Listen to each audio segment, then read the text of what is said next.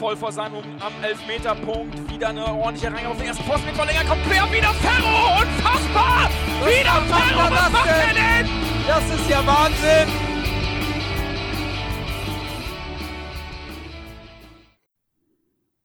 Moin und herzlich willkommen zur 192. Ausgabe der HSV Klönstuf.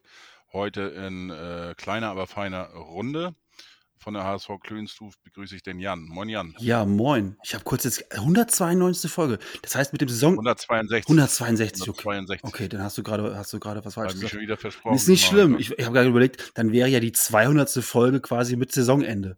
Das wäre ja krass gewesen. Das wäre der Aufstieg gewesen, ja.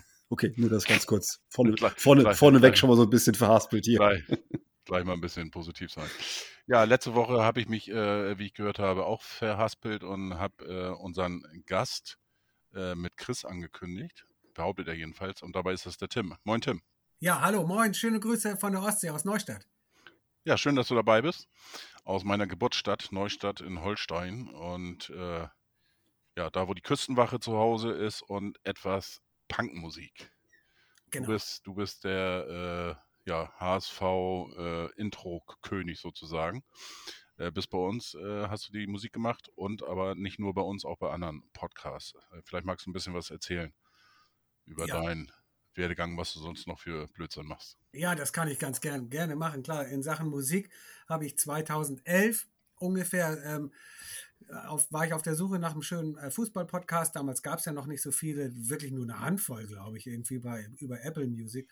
Und da bin ich dann auf Reingemacht gestoßen, habe mir den Podcast angehört und der war damals schon sehr gut, hat auch sehr viele Zuhörer. Die Zuhörerschaft ist dort ja auch stetig gewachsen.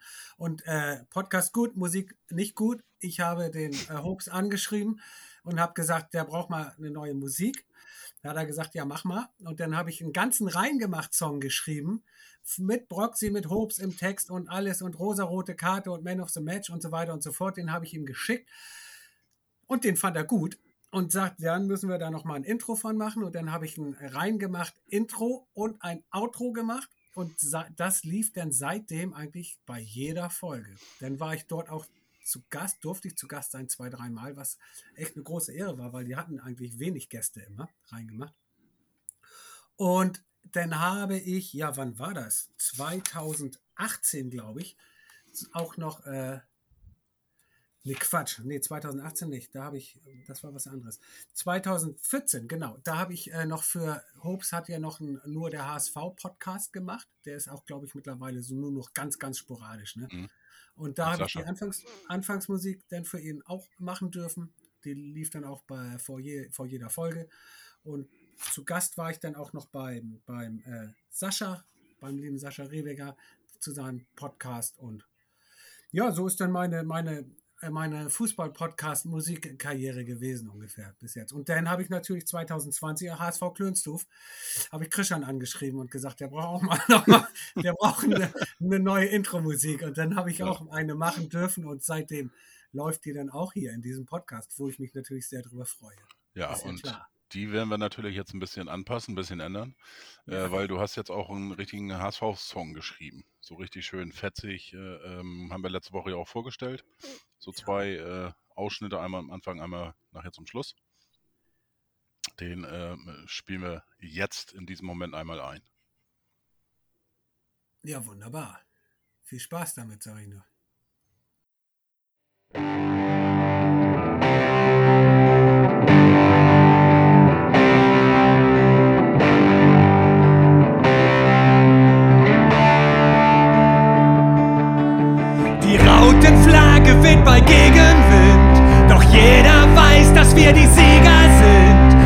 Sind. Das Spiel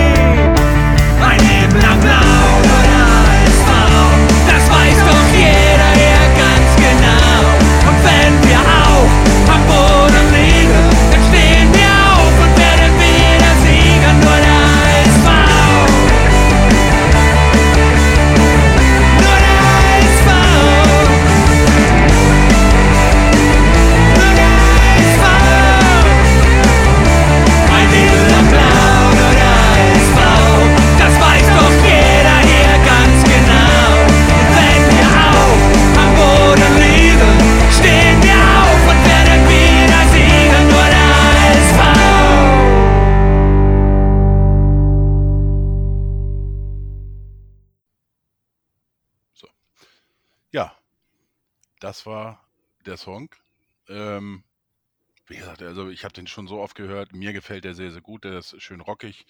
Äh, ähm, HSV, Komfort, alle blau.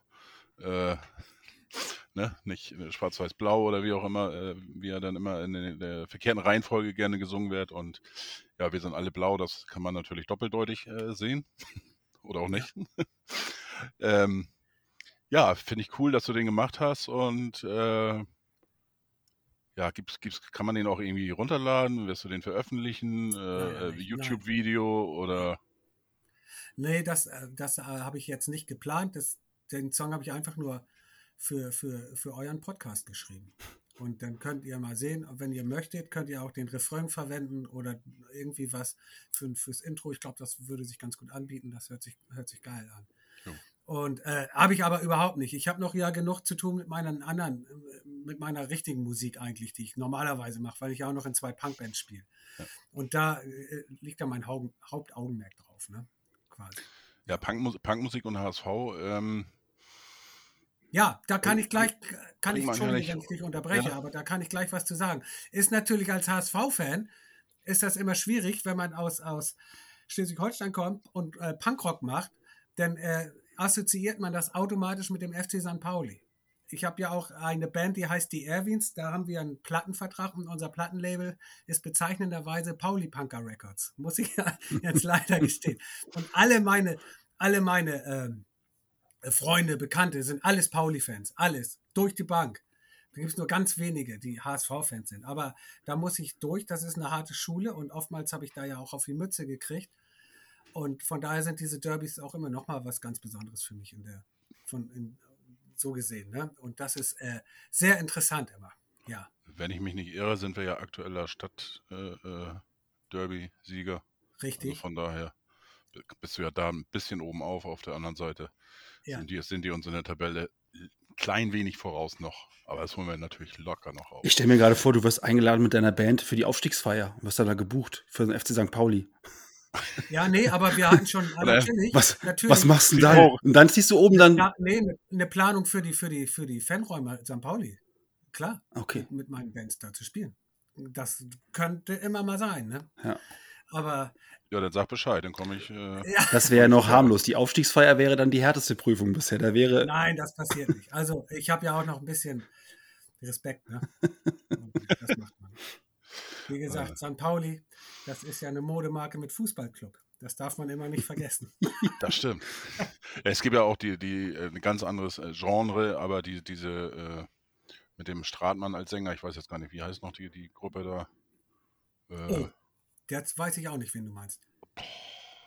Stratmann? Welch, welche Richtung Oder denn? Strate oder State oder wie heißt der Sänger da? Von der Gruppe, das sind irgendwie, glaube ich, vier Jungs.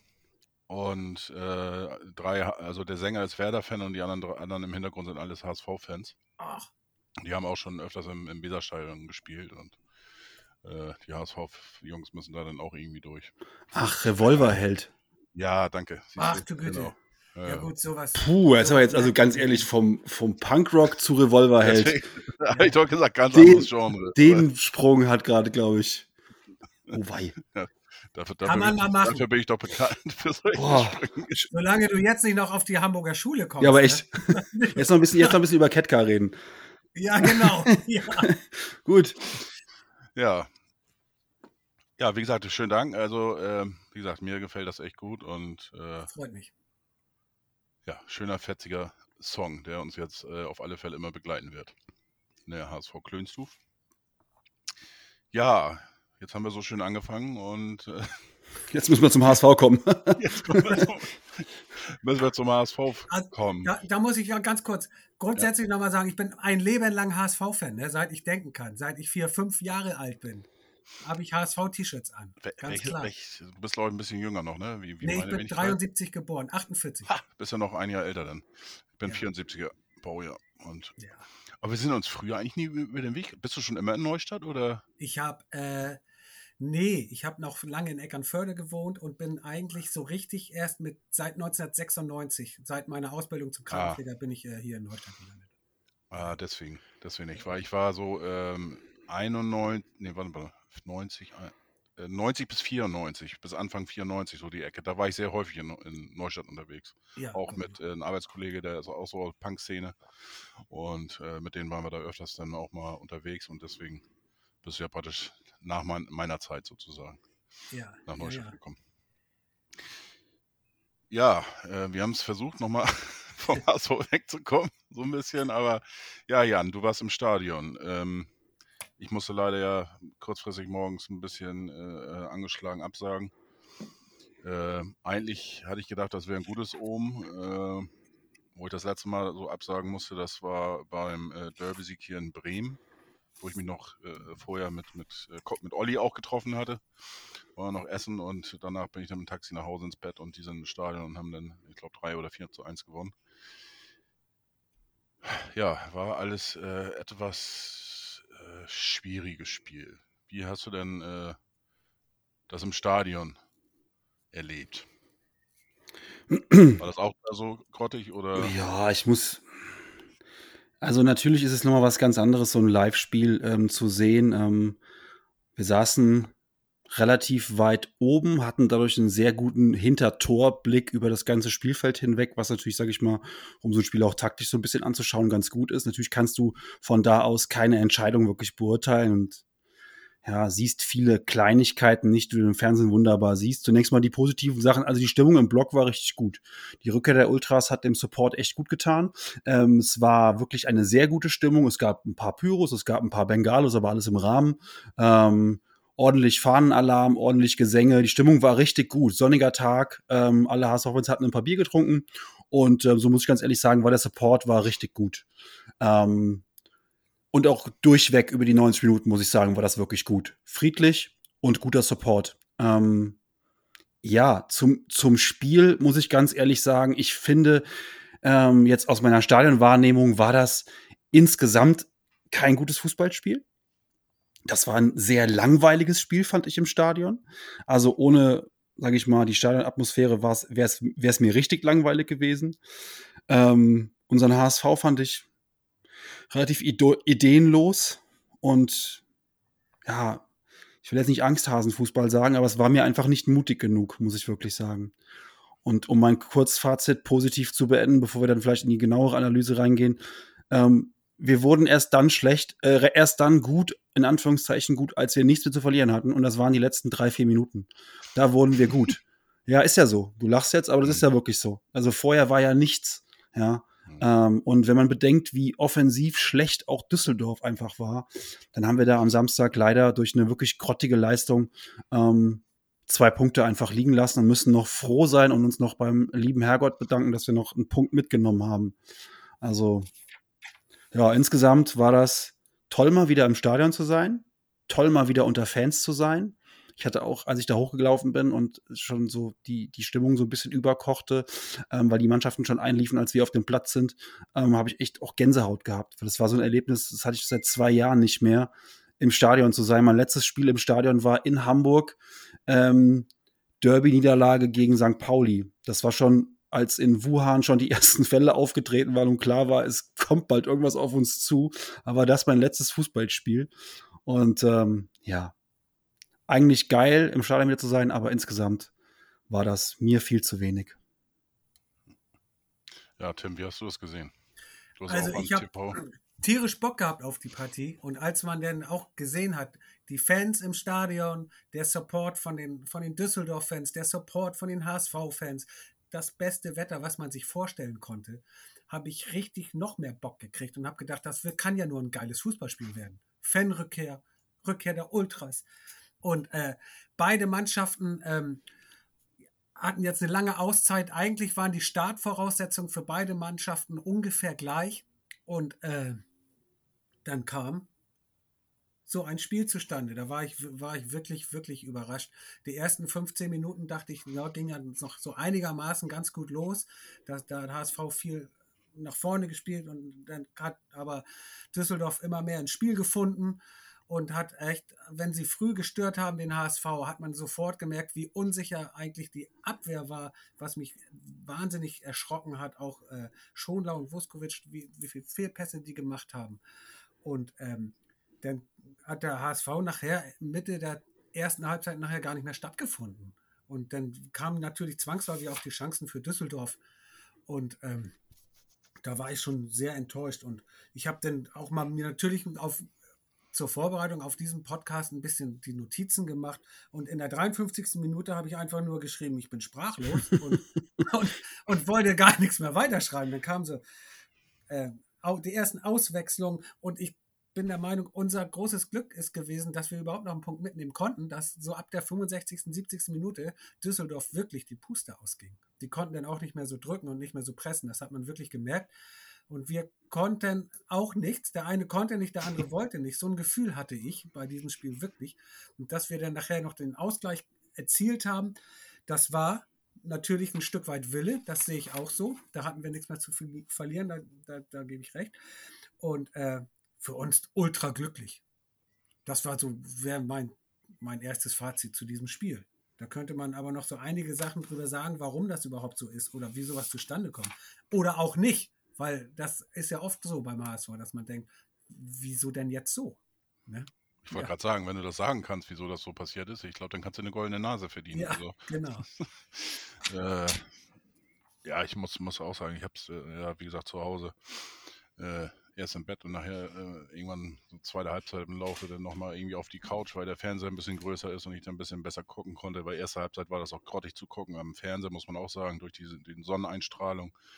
Ja. Äh, es ist schon, schon Wahnsinn. Einer bei Twitter schrieb, äh, wir sind in der Lage, irgendwie Bilder vom Mond zu senden, aber kriegen das nicht hin, äh, vernünftige Stadionbilder äh, äh, zu senden, weil also außen, das, das war grottig. Also ich weiß nicht, wie es im Stadion da ist.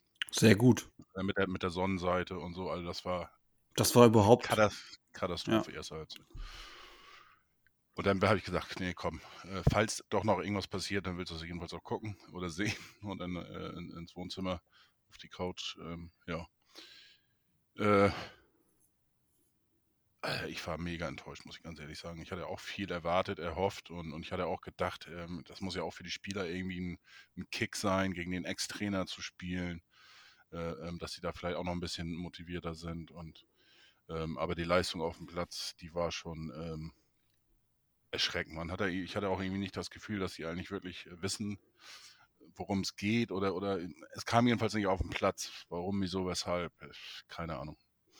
Ähm, ja, war ähm, wirklich, wirklich erschreckend. Und ähm, auch zum Beispiel bei Ali Du ähm, habe ich auch das Gefühl, der wird irgendwie vom Spiel zu Spiel äh, ja, noch, noch schlechter von der Form her. Ähm, auch wenn er jetzt beim äh, glücklichen 1 zu 1 beteiligt war.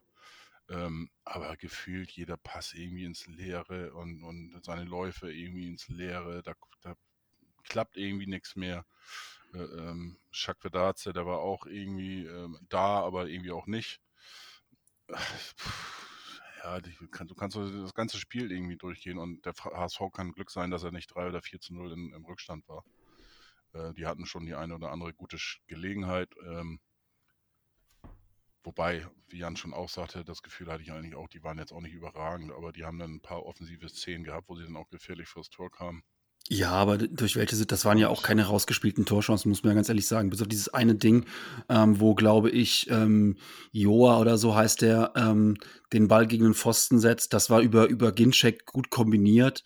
Das war aber die einzige Offensivaktion, von der ich sage, jo, das war mal rausgespielt. Dann hatten sie einen Standard, da gibt, da schenkt Muheim einen leichten Freistoß weg und dann setzt Pripp das Ding oben an die, an die Querlatte und dann trifft der Düsseldorfer Verteidiger äh, den Ball einfach nicht, weil vor ihm war kein, also der hätte einfach nur den Ball treffen müssen, der wäre drin gewesen. Ja. Ähm, das hält uns da so ein bisschen am Leben in dem Moment, wobei ich im Nachhinein weiß ich gar nicht. Da war sogar Haier, Haier ja, noch, noch, mit, noch mit der Hand. Aber lass uns lieber dann in der 15. Mal das 1-0 fangen und dann wachen, wachen die vielleicht mal auf, ey. Weil das war ja, ja. wirklich so und ähm, dieses mutlose Hintenrumgeschiebe, keine einzige Offensivaktion mal über, über, über einen Zweikampf annehmen, mal etwas, ähm, mal etwas riskieren mit einem etwas schärferen Pass vielleicht in die Schnittstellen, freilaufen, all das habe ich halt nicht gesehen. Ich habe nicht gesehen, dass Sonny Kittel ähm, mal eine Idee hat, man Diagonalball spielt. Äh, Jatta wollte keinen aussteigen lassen. Ähm, Glatzel wurde gar nicht mehr gesucht irgendwann. Chuck Vetaze war ein Fremdkörper, als hätte er noch nie in dieser Mannschaft gespielt, ja. Und ähm, dann siehst du halt, dass hinten drin teilweise einfachste Sachen nicht klappen. Und ähm, dann plätschert so ein Spiel einfach mutlos und ideenlos und kraftlos dahin. Und es ist einfach total enttäuschend, wenn man sieht, Düsseldorf kriegt nach vorne auch nichts zustande. Ich meine, das 1-0 ist ja, ist ja bezeichnend. Ne? Diese Ecke von Narei ist grottenschlecht getreten.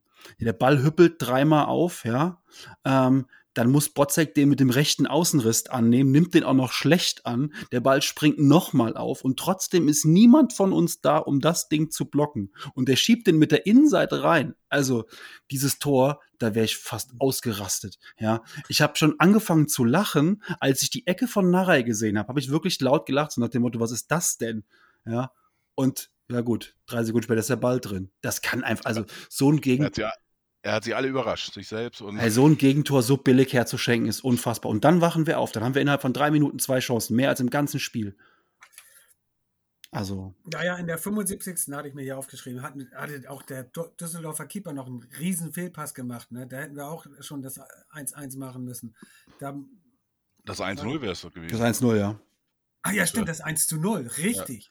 Da war, hat Kinzombie den Pass geschlagen. Den braucht er nur diagonal einmal zwei Meter und dann ja, also er hat, naja, er hat in der Situation natürlich ist er sicherlich überrascht, Kind Zombie, aber selbst im Stadion habe ich mich gefragt, warum, warum lässt er sich noch nicht noch eine Sekunde Zeit? Er hat mhm. doch die Situation vor sich. Er kann doch, er kann doch noch mal, noch mal gucken und dann kann er entweder einschieben oder kann querpassen und vernünftig querpassen. So nimmt er den Ball direkt. Warum macht er das? Er hat niemanden um sich herum.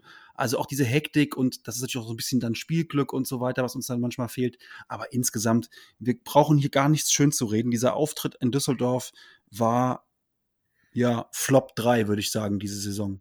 Und ähm, für einen Live-Auftritt, wo ich das dann nochmal ganz anders sehe, muss ich ganz ehrlich sagen, das war mega enttäuschend. Also da fragt man sich wirklich, ähm, wie ist diese Mannschaft ins DFB-Pokal-Halbfinale gekommen? Wie ist diese Mannschaft überhaupt dazu in der Lage gewesen, bisher ähm, mal mehr als fünf Spiele zu gewinnen. Also, ich will jetzt nicht alles, alles in Schutt und Asche, zu, Asche reden, aber ähm, es war am Samstag ein richtig, richtig enttäuschender Auftritt, muss man wirklich sagen. Ich mache den Jungs da keinen Vorwurf, aber ähm, die wollten sicherlich und am Ende die Moral dreht das Spiel dann nochmal. Das ist, spricht ja auch für den Charakter der Mannschaft, dass sie dann nicht aufgeben und zurückstecken und man muss dann sagen, sagen, okay, du hast super schlecht gespielt und nimmst noch einen Punkt aus Düsseldorf mit, die ja auch aufsteigende Form haben. Aber insgesamt ist das, wenn man Platz 2, 3 als Ziel hat, ist das viel, viel zu wenig, auch vom Auftritt her. Absolut. Was ich noch sagen muss, natürlich hat Meffert gefehlt, aber das kann ja nicht der alleinige Grund sein, dass auf einmal die, da die Abwehr so, un, so, so verunsichert war. Ne? Das hat mich echt überrascht. Völlig verunsichert. Nach, und wir haben ja schon die ganze Saison über, zieht sich das ja durch, dass wir aus der Abwehr raus keine langen Bälle schlagen, immer rausspielen wollen und es, da waren wir schon wesentlich sicherer, auch in diesem Spiel. Und, und ich möchte gar nicht wissen, was mit, bei anderen Mannschaften passiert wäre, wenn wir das mit anderen Mannschaften gemacht hätten, die noch ein bisschen besser drauf gewesen wären. Die hätten uns, die hätten uns sang- und klanglos äh, geschlagen. Aber es ist immer, immer schwierig natürlich zu vergleichen, weil du nicht weißt, äh, wie, wie, der HSV dann selber da reagiert. Äh, deswegen sind die Quervergleiche immer, ja, sag ich mal so, halte ich nicht ganz so viel von, aber äh, klar. Mhm. Ähm, wobei ich auch da sagen muss, äh, wir, es war sehr, sehr viel, wie immer, eigentlich risikobehaftet natürlich, das Rausspielen hinten. Aber wenn die das denn auch mal gut gelöst haben, dann hast, hast du eigentlich das Gefühl gehabt, jetzt fehlt noch ein, zwei Pässe und dann, dann sind die durch und, und kreieren mal was Geiles. Aber dann war, war irgendwie ja, einen eigenen Fünfer, sag ich mal, vom Abstoß irgendwie rausgespielt, dann auch geil gelöst, dann außen irgendwie Platz gehabt. Und denkst du ja, jetzt noch ein, zwei Pässe und dann ist, ist einer durch und dann auf einmal, tschum, als ob einer dann auf den Stopp äh, äh, Knopf gedrückt hat und das war's. Also das, wie gesagt, war schon enttäuschend. Ja, aber auch diese Verlagerungen haben gar nicht stattgefunden, weil sich niemand freigelaufen hat, weil einfach niemand da war, der dann gesagt hat, ich gehe jetzt mal in diese, in diese Räume hinein, gehe mal in die Halbräume, lauf, mal, lauf mich mal frei und zieh mal nur mal fünf, drei, vier Leute vielleicht mit. Das hat, hat alles nicht stattgefunden. Und ähm, das war einfach so, ähm, bloß nichts falsch machen und irgendwie so kannst du ja ein Spiel auch anlegen. Du kannst ja sagen, okay, ich will hier auf 0-0 spielen und hoffe, dass irgendwann mal ein, ein, Eckball vom Laster fällt oder ein Freistoß. Aber dann musst du diese Chancen wenigstens auch kreieren. Und das war ja, die kreierst du ja dann, indem du sagst, okay, ich gehe jetzt mal ins Dribbling oder versuch mal über eine schnelle Ballkombination und nicht erst annehmen, nochmal annehmen, nochmal gucken, nochmal annehmen und dann erst passen. Ja, also das, das klappt halt nicht. Dann versuchst du halt mal eine schnelle 1 gegen 1 Situation, versuchst mal deinen Gegner zu einem Foul zu zwingen. Das hat ja zum Beispiel ähm, Düsseldorf gemacht. Düsseldorf hat ganz oft versucht, auf Standardsituationen zu gehen. Die haben Narei nach vorne geschickt und haben gesagt, vielleicht fällt ja mal was vom Laster. Und ja, war dann auch so. Also einfach mal auch ein Foul ziehen, einfach mal auch mal gefault werden. Ne? Muheim hat mir dann einen Gefallen getan, ein, zwei Mal, musste auch dann ja verletzt raus, Muheim. Ähm, aber diese Situation haben wir gar nicht genutzt. Ich finde, Ali Du hat nachher wenigstens das ein bisschen probiert, mal Aktionen alle, alleine ähm, zu ziehen. Aber der ist momentan auch mit sich selbst beschäftigt. Der wird, der, der dreht dir halt so ein Spiel nicht, wenn du den einwechselst. Ne? Und ansonsten, ja, der hätte auch, hätte auch mal, hätte auch mal Kittel runternehmen können am, äh, am Samstag ohne Probleme. Den habe ich gar nicht gesehen. Es war halt eine riesengroße Enttäuschung. Man geht ja auch ins Stadion, um jemanden wie Kittel mal live spielen zu sehen. Und dann spielt er halt da so eine Grütze zusammen. Entschuldigung, aber es, weiß nicht. Also ich habe mich am Samstag um 17.20 Uhr, ach 17.20 Uhr sage ich schon, das ist alte Bundesliga-Zeit. ich habe mich am, am, am, am, Samstag um, ich sage jetzt mal unverfänglich 15.30 Uhr damit abgefunden, dass das Aufstieg im Moment braucht mir niemand mitzukommen. Zwei Sachen sind mir noch aufgefallen bei diesem Spiel. Zum einen, dass Winsheimer wirklich spät eingewechselt wurde. Damit habe ich nicht gerechnet. Das hätte ich gedacht. Also der muss da. Ich weiß nicht, hatte der auch Corona? Ich habe keine Ahnung. Hm, ich glaube nicht. Ich glaube, Walter hat keinen Bock auf ihn und keine Verwendung für ihn. Eben, der, wird, der, Ver der, Vertrag läuft aus und ähm, ja. bevor du jetzt in eine Situation kommst, wo, wo, wo Winsheimer dir noch hier drei Tore schießt und das Ding in Düsseldorf ja. dreht, bringst du ihn halt lieber dann, wenn er maximal noch einen Ausgleich köpfen kann oder so. Keine Ahnung, aber ich glaube, Walter hat für Winsheimer keine Verwendung, was total schade ist in meinen Augen sehe ich genauso. Und was mich auch gewundert hat, als wir dann in der 93. Minute, ich war ja schon, ich habe schon auf den Ausknopf gedrückt vom Fernseher, weil wir dann los wollten, ich mit meiner Familie. Und dann sagte mein Sohn, warte mal noch, warte mal noch. Ich sage, nee, passiert nichts mehr. Und dann 1-1, zack. Habt ihr das auch so wahrgenommen oder habe ich das nicht gesehen? Die Mannschaft hat sich gar nicht gefreut. Die waren so, so enttäuscht von sich selber. Im Stadion hat man das irgendwie, da war doch kein Pulk von HSV-Spielern, die gesagt haben, ey geil, jetzt? Äh, nee. Oder haben die gedacht, die machen noch das zweite? Ja, ich glaube, also. Meinst du, das war's? Zwei Sachen dazu. Ähm, nach dem Einzel für Düsseldorf war es wirklich so, dass, ähm, ich weiß gar nicht, wer es war, den Ball sofort aus dem Netz geholt hat und nach vorne getragen hat und gesagt hat, so, wir, wir, wir drehen das noch. Das war nach dem Einzel von Düsseldorf, was ich schon mal auch eine ga, ganz gute Reaktion erstmal finde. Und nach dem, nach dem 1-1 war es auch so, dass Glatzel jubelt abgedreht hat, aber der Rest der Mannschaft eigentlich zurück, zurückgelaufen ist, um nochmal drauf zu gehen. Und ich muss ganz ehrlich sagen, ähm, im Stadion war für mich, gibt auch ein sehr schönes Video bei Twitter, gerne mal nachgucken, äh, mit meiner Reaktion. Also Chris, der mit mir im Stadion war, und Olli, die haben beide gefilmt. Und äh, ich habe gesagt, wenn ihr jetzt beide bei der Ecke die Kamera rausholt, dann ist das schon gejinxt. Das wird jetzt nichts mehr, diese Ecke. Das kann nicht funktionieren. Und dann machen wir halt das Tor zum 1-1. Und meine Reaktion war eher, dass ich da mit offenem Mund stand, weil ich dachte, das muss abseits gewesen sein, denn es hat sich niemand gefreut da unten, ja. Mir war auch erstmal ja. gar nicht klar, was machen die da unten jetzt. Und dann, deswegen dachte ich so, scheiße, es zählt nicht, das Tor wird kassiert wegen VAR, ähm, wegen Abseits. Und da muss ich ganz ehrlich sagen, hat der VAR mir schon so ein bisschen äh, meine Fußballfreude, meine naive kindliche genommen, dass ich nicht bei einem 1-1 da nochmal im Stadion steil gehe, sondern also denke so, ah, Moment, warte, nee, ah, scheiße, abseits und ah. Ja, gut. Aber ja, ich hätte auch gedacht, es geht danach nochmal eine Minute weiter und wir kriegen nochmal eine Chance. Also, ja. Aber das, also das wäre ja also wär komplett jenseits von, von Gut und Böse gewesen. Die Situation, ja. dass wir da noch, da noch gewinnen, vielleicht oder so. Aber ja, diese, diese beiden Ecken ähm, mit, dem, mit der Torchance von Haya und dann den Kopfball von Ali Du und Verlängerung ähm, auf äh, Glatzel. Das waren unsere beiden besten Offensiv Offensivaktionen. Davor mhm. ähm, dieser Stolperer, wo der Torwart den Ball verliert und ein Torschuss von Kind Zombie. Das war's. Ich glaube, 65. Minute erste Ecke HSV. Irgendwie so. Ja. Irgendwie so um die Und dann schön kurz gespielt wieder, hervorragend. Ja, genau. Und dann hinten rum, geil. Das sind meine ja. Lieblingsecken. Und dann Jatta, der wurde ja am Anfang dann auch wieder gefault, hat keinen Freistoß gekriegt, da war er schon gefrustet, dann hat er ziemlich früh den Ball weggeschlagen. Der war, der war auch, äh, sehr, sehr gefrustet. Und das hat man in seiner Spielweise auch gemerkt, fand ich. Der hatte dann auch keinen Bock mehr, sich irgendwie, was, kein Bock möchte ich nicht sagen, nehme ich zurück, das weiß man immer nicht. Hat er sicherlich Bock gehabt. Aber äh, irgendwie, irgendwie hatte er, äh, war das nicht sein Spiel. Das hat man dann gemerkt. Dann ging er nicht mehr eins zu eins, hatten auch die langen Läufe zur Grundlinie. Da ist ja auch gar nichts passiert bei uns. Das ist auch noch ein Grund, warum einfach zu wenig nach vorne gekommen ist.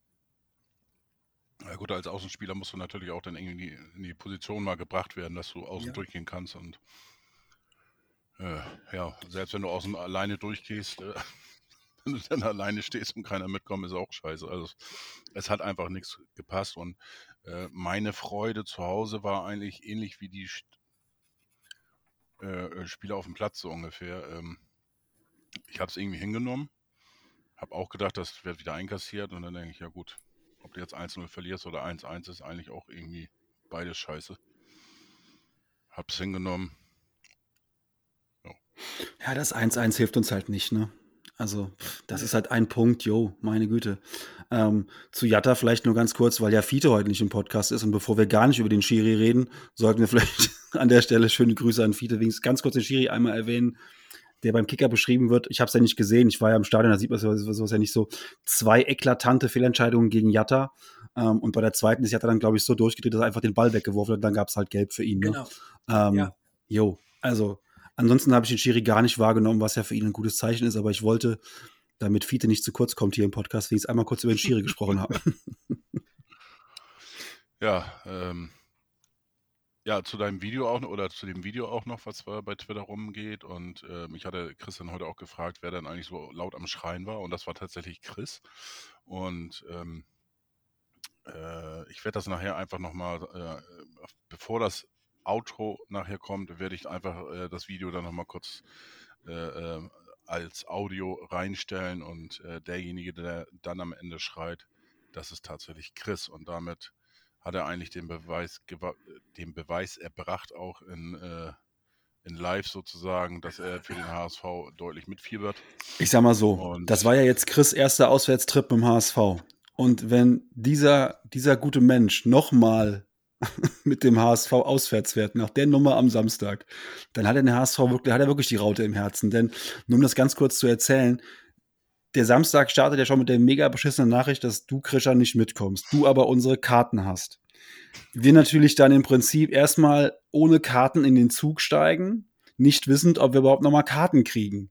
Dann unterwegs Nachrichten bekommend, ja, Düsseldorf, da geht was, ihr müsst hier dieses WhatsApp-Bild vorzeigen. Und ich so, ne klar, in Zeiten, in denen Stadien-Tickets personalisiert sind und alle Vereine einen riesen Aufriss machen, zeigen die und geben die uns bestimmt per WhatsApp-Bildchen ein neues, ein neues Ticket. Läuft auf jeden Fall.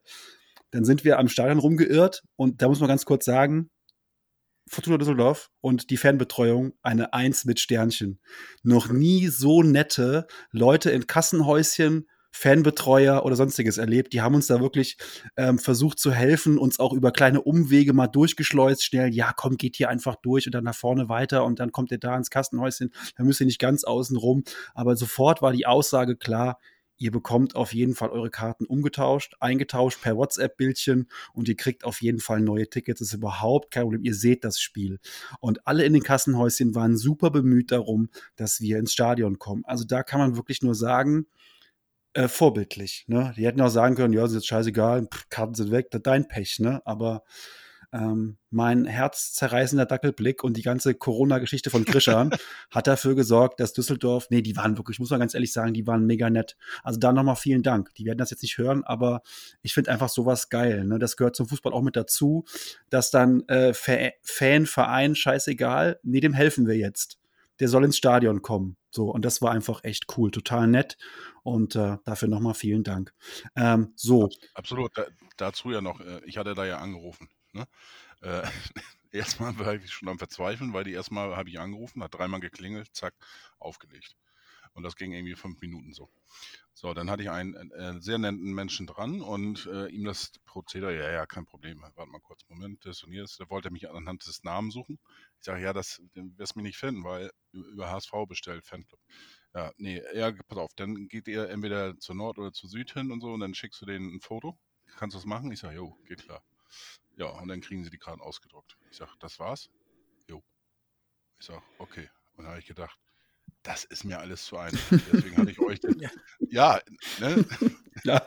Und deswegen hatte ich euch dann ja das Foto geschickt. Dann habe ich euch ja sogar noch äh, äh, von meinem Telefon, von meinem Festnetz, habe ich ja noch abfotografiert, wo drauf stand, dass ich zwei Minuten mit der Hotline telefoniert habe. Das heißt, da hätte es auch nochmal einen Nachweis gegeben, dass ich tatsächlich mit denen gesprochen habe, das Gespräch. Und dann äh, ja, saß ich nur, habe äh, nochmal gezittert, aber war noch ein bisschen kühler und äh, dass ihr dann auch wirklich die Karten bekommt. Dann rief Chris mich ja noch an und sagte, ja, wir brauchen die jetzt hier, du musst den bestätigen, den Karten und so. Ich sage, ja, okay. Und dann kam gar nichts und sagte, ja, vielleicht brauchen wir dich doch nicht mehr. Ich so, okay. Und dann meldet er sich die ganze Zeit nicht. Dann hatte ich ja dich angeschrieben und sagte, ja, wir stehen immer noch draußen. Und dann habe ich gedacht, ach du Scheiße. Ja, und jetzt erzählt so alles so super gelaufen. Ja, perfekt. Also äh, ja, das war der erste Teil. Dann das. kam das, also da war schon mal, da war schon mal Chris Nervenkostüm so ein bisschen angespannt. Dann das Spiel mit dem, mit dem späten Ausgleich. Danach in Düsseldorf das übliche 1, 2, 3 Bier. Wir hatten noch eine sehr ereignisreiche Fahrt mit dem Taxi vom Stadion aus nach Hause. Ähm, wo wir plötzlich hörten, dass hinter uns ein paar Düsseldorfer Ultras unterwegs waren und eine Polizeihundertschaft plötzlich mit dem Kommando aufstocken auf uns zulief, wir, die wieder unbeteiligt am Taxistand rumstanden, ähm, wären fast dann noch eingekesselt worden. Dann hatten wir eine sehr, sehr witzige Rückfahrt mit zwei HSV-Fans, also insgesamt fünf Leute im Taxi. Ähm, Mehr Kontakt hatte ich seit Corona mit niemandem mehr, außer mit meiner Frau. Das war sehr angenehm. Wir saßen da wirklich wie die Ölsardinen in dem Taxi drin. Das war aber sehr witzig ähm, und haben wirklich auch gut gelacht auf der Taxirückfahrt. Ähm, schöne Grüße an die zwei ähm, HSV-Fans aus, äh, aus Schleswig-Holstein. Ja, und dann wäre eigentlich alles soweit okay gewesen. Noch ein paar Bier in der Düsseldorfer Altstadt, dann die Fahrt nach Hause. Und dann standen wir aber noch von 20 Uhr bis 23 Uhr in Düsseldorf am Bahnhof, weil unser Zug ausgefallen ist. Züge ausgefallen sind, weil Notarzteinsatz im Gleisbett und ganz Düsseldorf war lahmgelegt und wir kamen nicht weg. Also haben wir insgesamt noch mal drei Stunden am Bahnhof verbracht. Ähm, länger also, als wir im Stadion waren, standen wir noch mal doof am Bahnhof rum. Zu Hause war ich also um äh, irgendwann um eins nachts.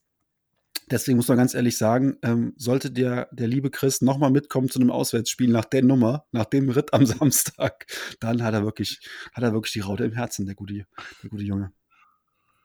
Ja, also, also ich gehe davon aus, dass wir das sogar machen. ähm, ich glaube auch, der ist so verrückt. Ja. Ja, ähm, so haben wir nochmal gelacht zum, zum zu, zu, diesem Spiel. Ähm, ja, ich hatte vorher im Off gesagt, euch wird eine Statistik ein bisschen verwundern wahrscheinlich. Ähm, ich habe ja immer so geguckt, es ist ja bekannt, die, äh, ähm, der HSV-Rückrunde, zweite Liga, das, das sind so äh, Himmel und Hölle und äh, das passt alles nicht. Ähm, tatsächlich ist es so, äh, wenn wir jetzt das Nachholspiel gegen Auer gewinnen sollten, äh, haben wir einen Punkt mehr geholt äh, als in der Hinrunde. gegen die gleichen Mannschaften äh, nach zehn Spielen. Ähm, ja, Jan schüttelt schon den Kopf. Äh, ich habe es auch nicht gedacht. Ähm, ich war davon, bin davon über oder war davon überzeugt, das kann nicht gut sein. Und wenn wir, wenn wir das Spiel dann tatsächlich gewinnen im Vergleich äh, mit zehn Punkten mit den anderen Saisons, äh, erste 18, 19 hatten wir 14 Punkte. Äh, 19, 20 hatten wir 16 Punkte. Äh, 2021 hatten wir 14. Ähm, wenn wir das Nachholspiel gewinnen sollten, haben wir tatsächlich 16 und dann haben wir geteilt mit 1920 die erfolgreichste Rückrunde nach zehn, äh, ersten zehn Spielen. Das ist schon etwas verrückt. Ähm, dann sprechen ja, wir nochmal. Von den Zahlen sieht das gar nicht so, gar nicht so verkehrt aus, aber ähm, ja, weiß ich nicht. Äh, du wolltest, Tim, ich wollte dich jetzt nicht unterbrechen. Nee, entschuldige, ich habe dich unterbrochen. Aber mach nichts. Einmal, rein, einmal reinhauen hier. Ja, also natürlich, das ist, ist schon toll, aber es kann auch anders sein. Man muss sich ja nicht immer an dem, an dem, äh, an dem äh, nicht so guten orientieren, sondern man kann sich ja auch mal vornehmen, etwas besser zu machen. Das haben die, machen die sich sicherlich auch. Das nehmen die sich ja auch vor, die Spieler oder die Verantwortlichen oder wie auch immer. Aber es kommt einfach nicht so gut was bei rum. Was mich aber erschreckt und auch für den äh, Rest der Rückrunde ein bisschen zweifeln lässt, ist die Art und Weise bei dem letzten Auftritt jetzt in Düsseldorf und die letzten zwei Spiele davor. Das war alles auch nicht so gut. Und da ist wieder ein Trend finde ich, zu erkennen. Und ich verstehe auch nicht, wie man nach so einer geilen Woche, da gewinnt man im Pokal, da gewinnt man in Darmstadt und da gewinnt man ähm, gegen St. Pauli und so. Und dann kommt immer wieder so, so ein Leistungstief. Und das ist auch in der Rückrunde nachhaltig. Und das geht jetzt wieder so los, meiner Meinung nach. Und äh, das, das, das finde ich, finde ich erschreckend. Ich traue mich das ja eigentlich gar nicht zu sagen, aber der Knackpunkt könnte tatsächlich nachher äh, rückblickend, äh, wenn du dann auf die Saison guckst, ausgerechnet das Nordderby sein. Ne? Ja, du findest Ja, sicherlich ähm, ein paar, ein paar ähm, Punkte, wo du das festmachen kannst, aber was halt Tim jetzt gerade sagt, ist halt schon so, wenn du diese Historie dir nochmal anguckst, ne, du kommst aus dem, mit dem 5-0 Auswärtssieg in Darmstadt. Und da haben wir ja schon so ein bisschen im Podcast, ich erinnere mich damals so sehr genau daran, wir haben die Euphoriebremse richtig getreten. Wir haben eigentlich die Euphorie-Handbremse gezogen und haben gesagt, hier Darmstadt, ganz schlechter Auftritt, das ist kein Maßstab und so weiter und so fort. Dann haben wir Heidenheim 2-0 geschlagen ähm, und auch da ziemlich guten Fußball gespielt eigentlich. Und auch da haben wir gesagt, Moment mal, auch der HSV ja eigentlich echt, echt gut soweit, ne? Und dann kam halt dieses, dieser Auftritt in Sandhausen, wo wir mit äh, ja, viel Mühe und Not noch das 1-1 holen und ähm, ist auch so ein bisschen so ein Bruch drin in der ganzen Kiste. Ne? Und dann hast du aber wieder diesen Pokalsieg, der dir ja einen unglaublichen Schub hätte geben können. Ne? Und ähm, dann hast du aber diesen Auftritt in Nürnberg, ähm, wo ich ja auch dann, ich weiß noch, wir waren ja auch wieder in der Konferenz gegen Nürnberg zusammengeschaltet. Ich bin ja nach dem 2-1 sofort raus und habe gesagt, ich habe keinen Bock mehr, tschüss, bis nächste Woche. Ähm, weil ich echt so angepisst war von diesem Auftritt in Nürnberg, weil ich es so richtig nervig fand. Es war so unnötig, dieses Spiel zu verlieren, ja. Ähm, ja, und dann kommt diese Corona-Kiste dazwischen und ähm, ja, jetzt ist zwar so die, diese allgemeine, dieser allgemeine Tenor ist halt, wenn wir jetzt gegen Aue gewinnen, dann sind es nur drei Punkte auf die Relegation, ja, aber Stand jetzt sehe ich nicht, dass wir gegen Aue gewinnen. Stand jetzt ist da viel Hoffnung dabei. Ja, da ist viel Hoffnung und viel gute Wünsche, dass wir gegen, gegen Aue ein schlechtes Spiel, ein gutes Spiel sehen, das Ding gewinnen. Aber es gibt für mich keine Anhaltspunkte, warum wir gegen Aue anders auftreten sollten. Was ist denn gegen Aue jetzt auf einmal zu Hause anders als gegen Nürnberg oder gegen Düsseldorf? ähm, wo wir wirklich schlecht gespielt haben, außer dass es ein Heimspiel ist und wir noch mehr Druck haben, alle von uns den Sieg erwarten. Also ähm, alle preisen die drei Punkte so ein bisschen mit ein. Mir graut vor diesem Spiel, ganz ehrlich, vor Aue. Genau das ist das, äh, sehe ich auch so. Weil es, äh, am Anfang äh, der Rückrunde hieß es immer, oh, jetzt haben sie alle oben, die äh, oben haben sie alle geschlagen oder haben sie gespielt und jetzt kommen nur noch die Leichengegner. Aber ihr habt ja im Post Podcast ja auch, auch äh, Christian hat ja auch immer gesagt, nee, nee, nee, so ist das nicht. Ne? Die leichten Gegner, das wird auch ein Problem beim HSV. Das ist in der Vergangenheit so gewesen und das ist auch jetzt so und das wird auch in der Zukunft so sein. Und die Frage, warum das so ist, ist natürlich die eine Million Dollar Frage. Und, und von daher sehe ich das auch so. Du musst in der zweiten Liga jedes Spiel an deine Grenzen gehen und da kann jeder jeden schlagen. Das ist ja auch allgemein bekannt und wer das nicht versteht, der hat die zweite Liga nicht begriffen. So wird das ja auch immer gesagt. Aber dann frage ich mich, wenn dann so, so, so eine Leistung kommt, die, die HSV-Spieler, die müssen das, die haben, haben die das begriffen, haben sie das nicht begriffen? In meinen Augen haben sie das begriffen, aber wie kann das denn sein, dass immer so ein paar Prozentpunkte fehlen, dass manchmal dann der Kopf nicht so wach ist, dass die, die, die Spieler nicht in die Schnittstellen gehen, nicht in die, in die gegnerischen Reihen von der Verteidigung kommen zum Beispiel. Das passiert ja auch nicht. Und dann ist das, ist der HSV so abhängig von zwei, drei Spielern, wenn die formstark sind, spielt der ganze, spielt die ganze Mannschaft gut oder brauchen sie eine kollektive gute Leistung? Da habe ich noch keine Erkenntnis gewonnen, muss ich ganz ehrlich sagen. Aber auffallend ist, dass wir gegen schlechtere oder äh, äh, Mannschaften, die unter uns sind, immer mehr Schwierigkeiten haben als äh, bei, gegen, gegen Mannschaften, die auf Augenhöhe sind oder noch weiter oben stehen in der Tabelle. Und ähm, es ist ja auch nicht so, dass die Mannschaften, äh, so wie Darmstadt oder, oder Nürnberg oder so, dass die jetzt äh, auf Däubel komm raus Angriffsfußball spielen. Die äh, ziehen sich auch teilweise zurück gegen den HSV. Die Spielweise ist manchmal unabhängig vom Tabellenplatz, wenn es gegen den HSV geht. Und ich weiß es nicht. Das ist echt schwierig und es frustriert auf jeden Fall, wollte ich damit sagen. ja. Ah, frustrierend, äh, ja, schon. Äh, ich sag mal so, ich hatte, ich hatte für mich ja drei Phasen. Ne? Ähm, einmal die Erwartungs, die Erwartung, die ich hatte an die Saison, das war Platz 1 bis 8. Äh, die Hoffnung, äh, dass wir um äh, 1 bis 3 mitspielen. Und der Glaube war äh, bis vor zwei Wochen eigentlich schon, oder ja, letzte Woche schon ein bisschen weniger, der war auf alle Fälle da, dass wir das Ding tatsächlich rocken und aufsteigen. Und äh, ja, das, das Letztere, das ist eigentlich wie so eine Seifenblase jetzt tatsächlich nach dem äh, Düsseldorf-Spiel äh, geplatzt. Wir haben jetzt die letzten fünf Spiele äh, nach 90 Minuten nicht gewinnen können. Auch Pokal war ja dementsprechend Verlängerung. Äh, Elfmeterschießen natürlich, was anderes können wir im Pokal ja nicht. Aber macht nichts. Äh, können wir gerne noch zweimal äh, übers Elfmeterschießen weiterkommen und gewinnen. Hätte ich kein Problem mit.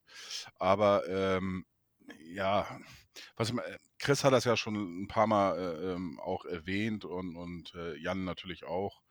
Ähm, ich frage mich denn, oder die, die Frage habe ich mir sehr häufig gestellt am, äh, ähm, am Samstag in Düsseldorf, warum man nicht einfach mal zwischendurch einen langen Hafer mhm. Äh, äh, einstreut. Ne? Ähm, äh, alles schön und gut. Ähm, haben sich auch richtig gut hin rausgespielt teilweise. Natürlich auch hier und da ein bisschen glücklich. Und dann denkst du jetzt noch einen Pass und dann sind sie durch und dann auf einmal, buff, stopp. Warum nicht auch mal einen langen Hafer? Mein Gott, äh, das bricht doch keine Zacken aus der Krone. Äh, weiß ich nicht. Äh, vielleicht haben sie da natürlich auch irgendwie eine, eine Straf, äh, interne Straftabelle oder was weiß ich. Wer einen langen Hafer macht, der muss 200 Euro löhnen oder sowas. Keine Ahnung. Ähm, ja, manch, manchmal auch einfach mit Gewalt. Und, und äh, da stehen halt ganz oft vorne einfach vier, fünf auf einer Linie und ähm, dann ist der lange Ball im Prinzip, äh, ist ja oftmals dann die Hoffnung auf den zweiten Ball, ne? Also wenn du den ersten Ball nicht festmachen kannst, gehst du auf den zweiten Ball, aber du hast ja niemanden für den zweiten Ball, weil die alle vorne auf einer Linie stehen. Und wer soll dann den, den, den, den Kampf um den zweiten Ball gewinnen? Ähm, deswegen lassen sie das, glaube ich, eher häufiger. Aber ähm, man sieht ja, dass wenn die Mannschaft den Mute der Verzweiflung hat und alles nach vorne werfen muss, ähnlich wie es ja auch gegen Bremen war. Wir wurden dann im Spiel gegen Bremen einigermaßen gut, als es hoffnungslos war und wir alle gesagt haben, ja, jetzt ist die, das 3-3 ist eine Frage der Zeit. Ja, weil wir mussten. Und was haben wir uns da für Chancen rausgespielt? Ja, wie viele Dinge hatten wir denn da eigentlich noch? Und man sieht ja, das ist zumindest meine Theorie so ein bisschen, ähm, gegen Nürnberg und gegen Düsseldorf haben wir nicht gewonnen, weil wir zu viel Angst hatten zu verlieren. Und wenn wir diese Angst ablegen und jetzt vielleicht sagen, Leute, Aufstieg, Entschuldigung, drauf geschissen, das ist jetzt sowieso nichts mehr. Maximal noch mit viel Glück erreichen wir die Relegation irgendwie, ja. Und jetzt spielt wieder mutigen Fußball. Und wenn man jetzt zu Hause gegen Aue mit mutigem Fußball vielleicht nicht gewinnt, dann ist es halt so, ja. Aber du kannst dir nicht Du kannst dich nicht gegen Aue und Paderborn jetzt da hinten reinstellen und dir da so einen abnudeln ohne mutigen Fußball. Das wird dir keiner verzeihen. Dann fliegt der Laden auseinander. Dann versuch lieber mit mutigem, nicht kopflos, aber mit mutigem Offensivfußball Paderborn und Aue zu schlagen. Die Fans hinter dich zu bringen und wieder mutig zu spielen. Also einfach wirklich auch mit, mit Selbstbewusstsein mal jemanden aussteigen zu lassen. Und nicht dieses Angsthasen-Quergeschiebe hinten rumgedönse, ja, wieder mutige Lösungen finden, so wie das gegen, gegen, gegen Darmstadt der Fall war. Oder auch als wir gegen Bremen fast aussichtslos hinten lagen. Ja, sehe ich auch so. Ich meine, die Fans hat der HSV ja noch hinter sich. Denke ich mal. Das, ja, total. Das hat man am Samstag gemerkt. Ja, das, das sehe ich auch so. Aber ich und das ist auch so, was ich mit frustrierend meinte. Die, die Spielweise, die wir an den Tag legen, die finde ich nicht schön. Das ist einfach nicht schön. In der Hinrunde haben wir gesagt, das macht voll Bock, den HSV zu gucken. Er spielt zwar risikoreich und da geht auch mal was schief in der Abwehr, aber wir haben tolle Spiele gesehen. Auch am Anfang der, der Rückrunde haben wir tolle Spiele gesehen. Und das ist jetzt irgendwie verloren. Jetzt ist das wieder so ein Krampf und so ein Gegurke. Ja, wo mein Sohn schon fragt, Papa, warum bleibst du denn heute so ruhig? Wo ich dann sage, ja, weil ich nicht mehr so viel jetzt leider im Moment erwarte. Ja, sonst drehe ich ja immer durch. Ja, die haben uns und sich selbst so ein bisschen ja. eingeschläfert mit dem Fußball. Ja, so kann man das dann resümieren wahrscheinlich. Und das lätschert dann so hin. Sein, ja. Hm? Das lätschert so hin und läuft genau. so aus. Ach, der, kommt, ist, der ist gar nicht mehr bei uns. Was denn? Der ist gar nicht mehr bei uns. Ah, der war nicht schlecht. Der, der dauert ein bisschen. Ja. Wer war das? Wer war das? Letschert. Das Letschert, Letschert vor sich hin. Und das sage ich, der ist gar nicht mehr bei uns. Ja. Ja. Ähm, ja. Das so ist mein Problem, wenn ich dann so einmal bringe, den kapiert keiner. Ich hab's kapiert. Äh, ja. Aber Naja. Und, was, und worüber wir noch bitte sprechen müssen, was ich unfassbar fand, echt, was das, wir haben eine Corona-Pandemie und haben angeschlagene Spieler ohne Ende, die noch, ähm, noch nicht mal richtig genesen sind, so ungefähr, dass sie äh, freigetestet haben. Und dann kommt ein Kaufmann zweimal zu spät zum Training. Und, und ich, wenn ich ein Stürmer bin, gerade in so einer Situation, da gebe ich doch alles und versuche mich anzubieten ohne Ende und, und, und, und gebe Vollgas. Und der kommt zweimal zu spät zum Training und kommt, fährt er nicht mit nach Düsseldorf. Ähm, es, war ja, es war ja nicht zum Training, äh, um das es spielt für mich aber auch keine Rolle. Das eine Mal war 30 Minuten zu spät zum Test und das so. äh, andere Mal Viertelstunde zu spät zur Mannschaftsbesprechung. Äh, trotzdem, ähm, wie gesagt, das gehört dazu, auch zu einem Profi, dass du äh, pünktlich bist und wenn du hinten ran stehst, musst du eigentlich immer mehr geben, ja. ja um, um dich ranzukämpfen und da kannst du dir auch solche Schlussigkeiten einfach nicht leisten. Ähm, ja, er hat jetzt seine Strafe bekommen und äh, gab ein bisschen Diskussion, ob man das jetzt äh, äh, äh suspendiert nennt oder nicht. Äh, ihm war das zu hart. Ähm, auch da muss ich sagen, äh, auch wenn er mal re vielleicht recht hat, halt einfach die Klappe, mach es besser, komm gestärkt wieder, aber du stellst mir den Kopf, Jan. Ja, nicht über dich, über, über, über das Verhalten des, des Spielers Kaufmann, der dann auch noch sich hinstellt und sagt, ich finde diese, diese, diese Strafe ungerecht oder so. Also alleine mit der Aussage würde der, also das wäre dann für mich der Punkt, wo ich ihn ganz aus dem Verkehr ziehen würde, weil. Zumindest nach außen hin muss er Einsicht zeigen und sollte klar sein und ähm, das ist respektlos den Mannschaftskameraden gegenüber. Das kann der HSV jetzt in der aktuellen Situation gar nicht gebrauchen. Ja, wenn du ihn jetzt mitnimmst, machst du dich unglaubwürdig vor der gesamten Truppe. Also schmeiß ihn raus. Wenn er sich dann noch hinstellt und gibt noch Interviews und erzählt noch, es wäre ungerecht, dann ist er bei mir wäre bei mir ganz raus. Ja, das wär, und selbst wenn Glatzel nur noch ein Bein hätte und Winsheimer ähm, hätte die nächsten acht Wochen Corona, was wir keinem wünschen, dann wäre er trotzdem bei mir draußen. Da würde ich lieber einen, einen A-Jugendlichen aufstellen. Weil das ist einfach etwas, das haben wir im HSV jahrelang mitgemacht und solche Stinkstiefel brauchen wir nicht. Dann war das das letzte Spiel. Dann schick ihn halt wieder zurück und dann äh, war es das mit der, mit der Geschichte Kaufmann. Weil, ähm, dass er Fehler macht, ist okay. Und auch zwei Fehler sind okay. Aber dann muss wenigstens der Umgang damit passen. Ja, also dieses Ja, aber, das, das ja, ganz ehrlich, das ist ja wie so eine Schülerausrede, ja. Der, der, ja, aber der andere hat angefangen. Ja, der andere kam aber auch zu spät oder so. Ja, ja, bitte auf, ey, da habe ich keinen Bock drauf. Ja. Und genau. da spricht, da spricht ein Profi, der das jeden, jeden Tag wahrscheinlich hört. Ja, diese Ausreden, ja, aber kenne ich. Die kenne ich zur Genüge, ey. Ja, und ja, und sowas darf ja ansatzweise schon mal gar nicht passieren. Auch bei auch, das ist ja auch eine Einstellungssache. Und wenn die nur ansatzweise irgendwie in, bei anderen Spielern in der Mannschaft, weiß ich nicht, mal auch so stattfindet, dann gewinnt man manchmal keine Spiele. Ja. Das ist vielleicht jetzt ein bisschen überspitzt formuliert und gesagt, das weiß ich, aber ähm, das handelt sich jetzt wahrscheinlich auch nur um den Kaufmann, aber trotz alledem. Ätzend. Ja, es war, war irgendwie alles schon wieder viel zu schön. Äh, ja. Wenn man so hört. Äh, äh, Mickel sagt äh, im Podcast, das ist äh, absolut wunderbar Geist. Ich habe verlängert, weil alles toll. Ich fühle mich so wohl, weil alles toll. Mhm. Äh, bleib beim HSV, dies, das, jenes, alle schwärmen und schwärmen. Also keine Ahnung, ist das schon wieder zu viel Glückshormone überall oder? Ja, nein, also den Fehler dürfen wir jetzt, glaube ich, nicht machen, dass du jetzt hier dieses äh, Pass pro Toto, dass du sagst, okay, wir haben hier einen Foul. Was? Ähm, Pass pro Toto, ich wollte mal kurz ein äh, bisschen mit äh, Fachbegriffen glänzen.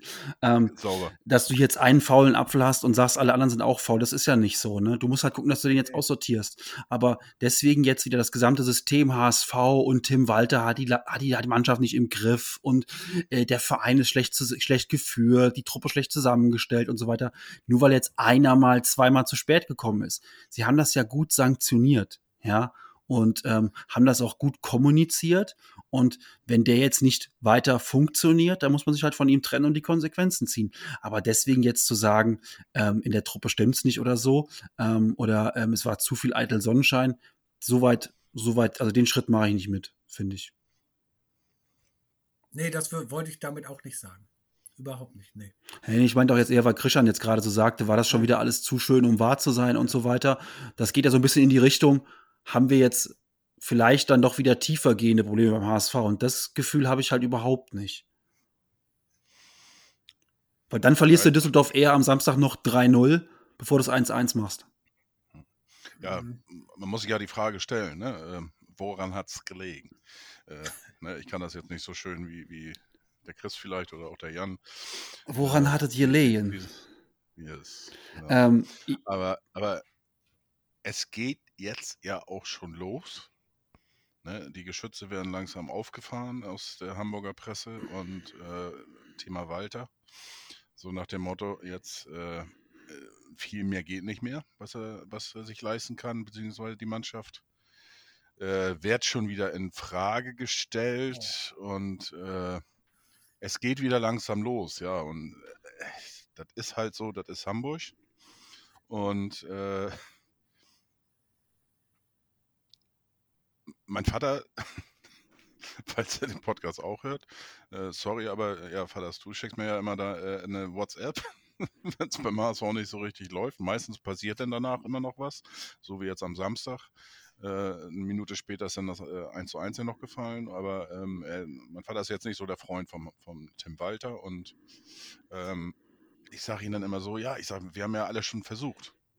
Das Einzige, was wir noch nicht gemacht haben, ist mal einem Trainer tatsächlich auch mal äh, zwei Jahre Zeit zu geben, um seinen Weg dann auch mal gemeinsam fortzuführen. Und äh, das bin ich auch absolut dafür. Da ist es mir eigentlich auch schon scheißegal, wie die in den letzten Spielen äh, ja, ausgehen.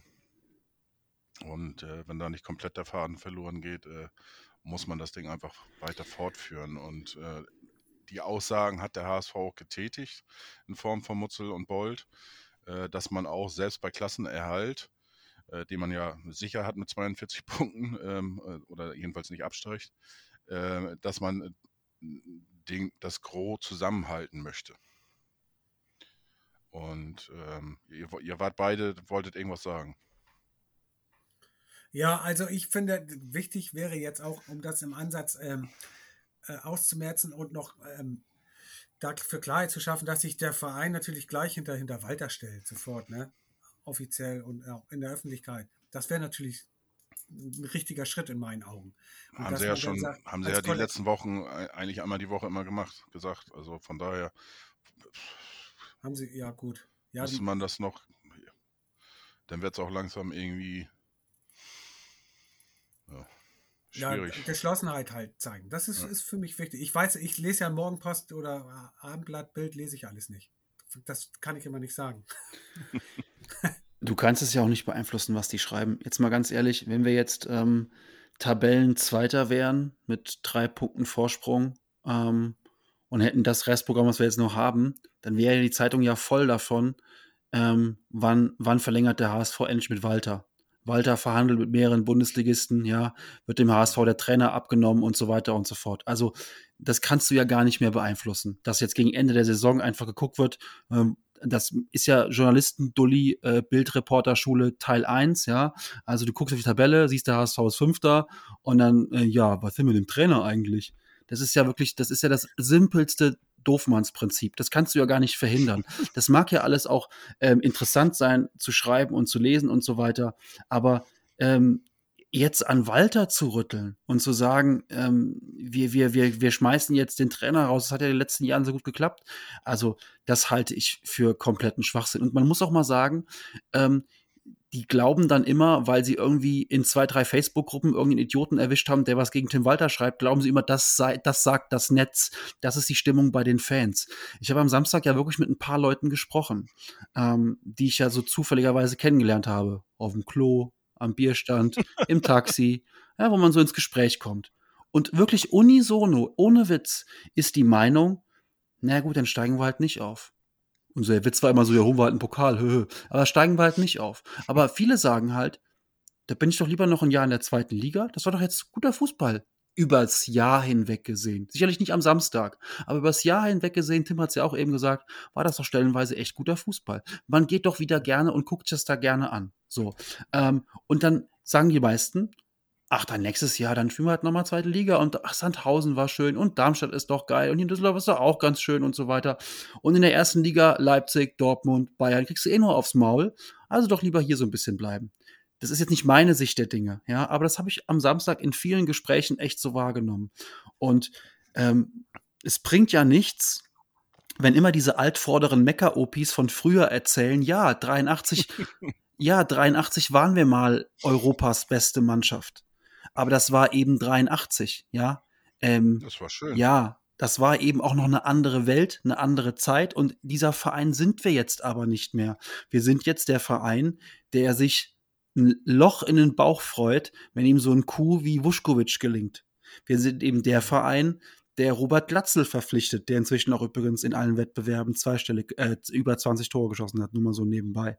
Ähm, das ist halt jetzt momentan unsere Realität. Und der hat einen Sonny Kittel wieder aufgebaut hat, der eins der größten Talente in der, im, im deutschen Fußball war, aber aufgrund von Verletzungen immer verschont, also immer im, nie wirklich zum, zum Tragen kam bei seinen Vereinen, den wir wieder hingebogen haben, der seitdem einfach auch ein Glückstransfer für uns ist. Ja, das ist halt unser Verein. Wir sind halt nicht mehr Van der Vaart und ähm, Petric und äh, Joris Matheisen und Sergei Barbares und wie sie alle heißen. Atuba. Ja, Timothy Atuba, bester Linksverteidiger aller Zeiten beim HSV. Vielen Dank dafür. Ja, das hast du sehr schön gesagt. Deswegen habe ich auch in meinem Lied eigentlich geschrieben. Ähm, in welcher Liga ist doch egal. Wobei da bei mir auch ein bisschen Angst mitschwingt, muss ich ja ganz ehrlich sagen. Weil ähm, man muss immer, das Ziel des HSV muss trotzdem immer sein, oben in der zweiten Liga mitzuspielen, ganz oben. Weil äh, dann sind die Ausschläge nach unten nicht so, nicht so äh, tragisch. Das finde ich schon. Ist, da, da sehe ich eine kleine Gefahr, dass man sagt, gut, jetzt Ziel ist nicht mehr aufzusteigen, Ziel ist oberer Mittel, ober, oberes Mittelfeld und dass die äh, Ansprüche nachher, auch wenn man es nicht möchte, aber und nicht so vielleicht mitbekommt, aber es passiert peu à peu, dass sie immer weiter runtergehen und man dann irgendwann, ich möchte zum Beispiel nicht in der zweiten Liga gegen den Abstieg Ja. spielen. Aber so, Ne? Und, aber das ist ja das Finanzielle, das bricht dann langsam weg und das, das, da kann es auch, muss jetzt ja nicht beim HSV. Um Gottes Willen will ich auch gar nichts sagen, aber das Gefahr besteht immer. Da hast du jetzt ein gutes Thema eigentlich angesprochen. Ich weiß nicht, Jan, wolltest du noch was? Ja, nur ganz kurz, aber finanziell, ähm, ich sag mal, St. Pauli steigt ja auch aus der kalten Hose vielleicht auf mit einem mit Mini-Etat. Ja, die hatten die letzten Jahre auch keine großen Erfolge und sind schon lange Zweitligist. Also der Etat ist dafür nicht entscheidend. Du musst halt einfach auch eine Entwicklung im Verein sehen. Und klar ist, diese Entwicklung sehe ich zumindest im Moment beim HSV. Deswegen ist für mich Walter kein Thema. Aber klar ist halt auch, wenn wir in die neue Saison gehen und wir die ersten von den ersten zehn Spielen äh, sieben verlieren und drei unentschieden spielen oder so, dann ist Tim Walter auch weg. Aber dann ist doch jeder andere Trainer weg. Wenn St. Pauli jetzt nicht aufsteigt und Timo Schulz von den ersten, von den ersten zehn Spielen ähm, neun verliert, dann tauscht auch St. Pauli den Kulttrainer. Das ist nun mal im Fußball so. Außer du heißt SC Freiburg. Aber mehr Beispiele fallen mir auch nicht ein. Ähm, jetzt habt ihr beide das Finanzielle so angesprochen. Äh, mich hat es ja ein bisschen. Mich hat es sehr gefreut, dass wir Wuschkewitz natürlich äh, äh, auch mit ein paar Euros weniger äh, dementsprechend verpflichtet haben. Und ähm, ja, wo ich äh, mit einem Bekannten jetzt die Tage telefoniert hatte, da sagte er auch dann nochmal von wegen, äh, der HSV hat viel zu wenig Geld bezahlt. Oder andersrum, sein, sein, sein Lieblingsverein Heiduk Split hat viel zu wenig bekommen dafür. Also die Freude da unten ist da nicht ganz so groß. Ähm, ja, und jetzt auch Muheim äh, finde ich auch sehr gut. Ähm, am Anfang, äh, mh, okay. Und der hat sich eigentlich ganz gut gemacht, finde ich. Und äh, wir haben jetzt auch wieder einen, äh, wo eigentlich Jan großer Fan sein müsste von ihm, äh, der sehr gute Ecken schlagen kann. Ja, also ne, keine, ich meine hier jetzt keine kurzen Ecken, äh, sondern tatsächlich Ecken, die dann auch gefährlich vors Tor kommen. Und ähm, also ich glaube, da ist echt noch ein bisschen Entwicklungspotenzial vorhanden und es wurde immer gesprochen äh, oder äh, teilweise auch geschrieben sozusagen äh, als Backup für Leibold, weil Leibold äh, deutlich vor ihm steht, sei das zu viel. Ähm, ich verstehe die Diskussion nicht. Für mich ist das eigentlich, dass beide spielen können äh, zusammen auf einer Seite. Äh, Das kann ich mir eigentlich schon sehr gut vorstellen. Äh, Bei Leibe hast du auch gesehen, äh, dass der nach vorne was bringen kann. Die können sich im Verbund abwechseln auf der Seite. Das kann ein richtig gutes Gespann werden auf der Seite, finde ich. Ähm, Aber beide haben auch das Potenzial, nach vorne ganz gut zu spielen. Und äh, irgendwas zwischen anderthalb Millionen plus minus sollte man jetzt bezahlt haben. Ähm, ja, dann kam wieder so zweite Liga, ganz schön viel Geld dafür und äh, weiß ich nicht. Also ich, ich finde, das ist schon, äh, das passt irgendwo. Auf der anderen Seite haben wir jetzt schon viereinhalb bis fünf Millionen Euro ausgegeben. Ich hoffe ja, dass da auch noch ein paar Euros äh, übrig sind, weil äh, ich glaube, da sind wir uns wahrscheinlich auch alle einer Meinung. Wir müssen auf den Außenpositionen auch im und im offensiven Mittelfeld noch was tun. Äh, nur ein Sonny Kittel ähm, und ein Baccariata auf den Außen ist einfach zu wenig. Und ob man da welche bekommt, die vertragsfrei sind. Meine Spekulation, um das jetzt mal reinzuwerfen, wäre, äh, dass man vielleicht tatsächlich äh, äh, neuen äh, Biersponsor zum Beispiel bekommt. Und dann hier die, dieses, äh, äh, was weiß ich, wie man das nennt, sich da ein paar Euro schon wieder auszahlt aus längerer Sicht. Und oder dass man tatsächlich schon äh, ja, einen Wagnoman zum Beispiel äh, verkauft hat oder so gut wie und dafür schon äh, einige Millionen irgendwo fest eingeplant hat. Ach so, glaubst du, ja. Also in Sachen Finanzen, Ja. da haben, äh, das finde ich beim HSV alles sehr abenteuerlich und da möchte ich mich eigentlich gar nicht so richtig so zu äußern, weil die Vergangenheit hat gezeigt, dass das alles sehr komisch irgendwie gewesen ist. Und ähm, was da jetzt in Zukunft denn noch ähm, an Geldern, an Liquidität vorhanden ist oder wie die das auch immer machen möchten, das kann ich nicht sagen. Es ist und äh, von daher wundert mich das alleine schon, dass sie jetzt mit Muheim nochmal jemanden gekauft haben, aus einer Laie raus, nachdem sie schon mit Vuskovic ähm, äh, Geld generieren konnten, wo man eigentlich gesagt hat, oh, wie kann das denn angehen? Aber na gut. Ja. Also die kolportierten 1,5 Millionen für, einen- für einen Verteidiger auf der linken Seite sind natürlich ähm, relativ hochgegriffen, wenn du sagst, es ist ein Ersatzspieler, aber Christian hat es ja eben schon gesagt, der muss ja gar nicht Ersatzspieler sein, der kann ja auch mit ähm, Leibold zusammenspielen. Das ist das eine, finde ich. Das andere ist, ähm, Linksverteidiger ist halt wirklich so eine echt rare Spezies. Also Linksverteidiger wachsen nicht irgendwie auf den Bäumen. Ne? Also so viele hast du nicht. Und wir haben jetzt jemanden im Kader, der nach einer Verletzung von Tim Leibold, Kreuzbandriss, Saisonende, ähm, diesen, ich sag jetzt mal, fast nahtlos ersetzt hat. Also so richtig, natürlich ist Leibold offensiv stärker, aber so richtig vermissen tut man Leibold ja jetzt erstmal nicht, dass man sagt, okay, diese Verletzung hat uns die Saison gekostet oder so, sondern er hat ihn ja ersetzt solide, ohne großen Aufriss. Und jetzt kann man natürlich sagen, jetzt sind 1,5 Millionen sind ein bisschen zu viel dafür, aber ähm, ich sehe schon so, dass der, dass der uns noch einen Mehrwert bringt und ähm, auch in der zweiten Liga sehe ich jetzt nicht so viel bessere in der Preisklasse. Also ich habe gestern Abend mal geguckt, so wer ist denn überhaupt Linksverteidiger? Ähm, welche Leute kommen denn da so überhaupt so in Frage?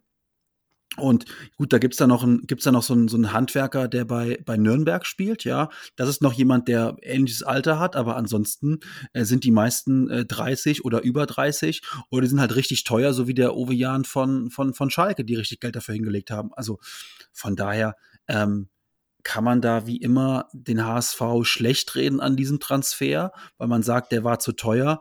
Ähm, dann sollte man bitte aber auch mal Vuskovic ins richtige Licht rücken.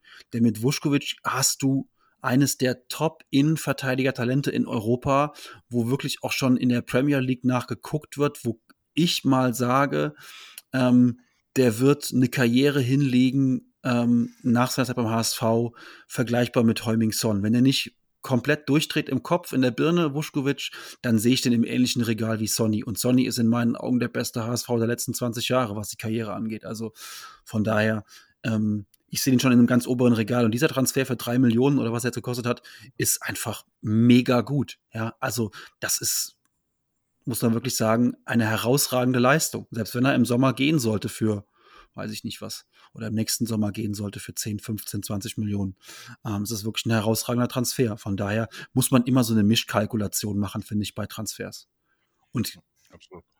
Ich würde so bei, bei Heuming Son, äh, Son äh, würde ich sogar da der letzten 30 Jahre, da würde ich echt noch 10 Jahre draufpacken. Ähm, nach der Ära äh, oder nach dem letzten Pokalsieg von 87 ist da eigentlich wirklich keiner dabei, der eine, eine Weltkarriere gemacht hat. Naja, naja. Na, wer? Ja, Van de Vaart haben wir geholt aus, aus, äh, von Ajax und der ist zu Real gegangen und hat uns auch viel Geld Ja, aber der hat nicht so eine Karriere hingelegt wie, wie Sonny. Ja. Also äh, der ist absoluter äh, Stammspieler, Leader, überragende Leistung äh, bei, bei Tottenham. Äh, okay, internationale Erfolge, äh, aber über den Zeitraum auch. Wie lange ist er jetzt schon bei Tottenham? Fünf, sechs Jahre. Sechs Jahre. Fünf, sechs Jahre. Fünf, sechs ja. Jahre. Also das hat auch ein Van der Vaart nicht geschafft. Ne, der war ein Jahr oder so bei Real. Dann ist er, äh, war er nicht auch bei Tottenham? Bitte, Van der Vaart, ja, kam von Tottenham zu uns. Äh, äh, Ja. Genau. So, ähm, das zweite Mal. Und ähm, da finde ich Heung-Min schon äh, noch einen Tick über Van der Vaart. Das muss ich, muss ich ganz ehrlich sagen. Oder, Und, oder Vincent Company zum Beispiel, auch fantastischer Spieler, der auch, ne, auch eine sehr okay. gute Ita äh, internationale Karriere gemacht hat. Absolut. Der, ja, bevor, bevor der äh, äh, ähm, Manchester- Manchester City richtig herausragend geworden ist durch Pep, äh, war er auch klar. Hm. Er war ja auch Captain äh, bei, bei Man City und ähm, ja, also wir hatten schon ein paar, aber Sonny ist für mich tatsächlich dann doch äh, an Nummer eins, muss ich ehrlich sagen. Und da kann man echt auf 30 Jahre zurückgehen. Ähm, ja, jetzt schwelgen wir schon wieder in schöne Erinnerungen. äh, ähm, blicken wir jetzt zum Schluss einfach nochmal auf die äh, äh, Saison. Also eigentlich sind wir da auch so, das Ding ist, ist gelaufen. Nee. Nee, Nee, also, wer nicht kämpft, der hat schon verloren. ja, also, Nee. Man muss jetzt halt mal gucken, Länderspielpause, kann man ja auch immer ein bisschen was arbeiten und kann man noch ein bisschen feinjustieren und so. Und dann hast du halt jetzt wirklich, ähm, der große Masterplan muss jetzt sein, du hast zwei Heimspiele Anfang April vor der Brust. Paderborn hat ähm, durch den Verkauf von, äh, wie heißt er noch? Michel. Michel äh, eigentlich seinen besten Offensivmann abgegeben. Die trudeln so ein bisschen rum. Ähm, und Aue, ja, äh, Aue ist halt Aue. Unangenehmer, kratzend, beißender Gegner. Aber wenn du diese beiden Spiele als Paket siehst, innerhalb von drei Tagen sind die ja, und wenn du die erfolgreich gestaltest, dann bist du, glaube ich, wieder im Rennen mit dabei. Aber das ist jetzt erstmal die, die haben wir erstmal nicht. Stand heute fehlt mir auch so ein bisschen die Fantasie, wie wir daraus sechs Punkte holen sollen, ähm, weil einfach die letzten Ein Eindrücke so schlecht waren vom HSV. Ähm, aber wir haben den HSV schon besser gesehen und wenn der HSV von Darmstadt und Heidenheim äh, oder von den letzten 30 Minuten gegen Bremen aufläuft, dann gewinnen wir diese beiden Spiele und dann bist du wieder voll im Rennen. Ähm, also von daher die Saison ab, au- auslaufen lassen, abhaken, äh, auf gar keinen Fall, auf gar keinen Fall. Nee. Sehe ich auch so, zumal die Gegner oben sich ja auch gegenseitig die Punkte wegnehmen. Das darf man auch nicht vergessen. Und dann sechs Punkte haben wir, wenn wir die holen sollten. Wir müssen ja vor allen Dingen auch die Spannung halten. Das ist ja wichtig, weil ja auch Pokal nochmal ansteht. Du kannst ja gar nicht jetzt nachlassen. Wann ist man mal im Halbfinale vom DFB-Pokal? Und zu Hause gegen Freiburg, da müssen wir natürlich einen Sahnetag haben und, und, ähm, und Freiburg äh, muss äh, schlecht spielen. Dann schaffen können wir da auch gewinnen. Und das kann auch nochmal einen Schub geben. Und ich denke immer, beim HSV ist echt alles möglich, nach oben sowie als auch nach unten. Und, aber ich gebe das nicht verloren. Das andere, die Sache ist meine Erwartung. Die haben sich ein bisschen geändert. Ich bin jetzt nicht so enttäuscht oder mega überrascht, wenn es nicht klappen würde. Aber ich kann mir trotz alledem auch noch vorstellen, dass wir Platz 3 erreichen. Das kann ich mir schon vorstellen. Platz 1 und 2 weiß ich nicht, aber Platz 3 Sehe ich auch sehe so. ich noch in, Platz 1 und 2 sind Ja. für mich weg von uns erstmal. Und Ja. da müssen wir auch gar nicht, noch nicht mal rechnen und drüber reden. Also wer darüber rechnet und Nee. redet, der redet sich echt die Welt schön. Wir müssen jetzt die nächsten beiden Spiele einfach auf uns gucken und die gewinnen. Und wenn wir die beide gewinnen, sind wir in Schlagdistanz. Das, davon gehe ich mal aus. Und du musst bis, du musst, das Ziel muss sein, bis zum vorletzten Spieltag in Schlagdistanz zu der Relegation zu sein und dann ist alles drin. Relegation kann nur noch das Ziel sein im Moment. Mehr brauchst du, über, mehr brauchst du gar nicht zu reden. St. Pauli muss aufsteigen jetzt. Wenn die nicht aufsteigen, können sie ihren Verein abmelden. Ja, und Bremen Werder auch. auch. ne? Werder auch, die können auch Bremen ihren Verein hat- abmelden. Bremen hat, hat Ausfälle mit Toprak und, und Duxch und gewinnt trotzdem. Ja, das hat mir, das muss ich sagen, um äh, rückblickend auf den Spieltag, ähm, hat mich schon äh, leider natürlich äh, beeindruckt, wie Werder das Spiel angegangen ist und, und Ja. äh, wobei Aber gegen der 10, anderen oder? Ah, habt ihr das Foul genau. von, von Jasula war wenn, der Hammer, wenn, oder? Wenn der, der Trottel da äh, äh, den Jas Jasula macht, den Jasu Ja- Jasula einfach und äh, äh, der macht das ja auch gar nicht böswillig oder mit, mit böser Absicht oder so, aber der ist einfach so. Der, der, da, da ist er einfach, einfach auch limitiert, muss man ganz klar sagen. Und ähm, was ich erschreckender fand und äh, da habe ich mich auch ein bisschen an das Spiel denn jetzt nochmal dran zurückerinnert, wo wir 5 zu 0 in Darmstadt gewonnen haben. Äh, wo er dann mi, mi, mi, mi, mi, aber der HSV hat so viel Geld, mi, mi, mi, mi, mi und so weiter nach dem Spiel. Und jetzt hier nach dem Spiel stellt er sich hin und sagt, das ist keine, für ihn keine rote Karte. Also äh, da war ich jetzt schon ein bisschen, äh, bisschen überrascht äh, äh, von Lieberknecht und hätte mir da ein bisschen mehr Souveränität eigentlich gewünscht und kann die Reaktion überhaupt nicht nachvollziehen, dass er da sagt, von wegen für ihn ist keine rote Karte. Mhm.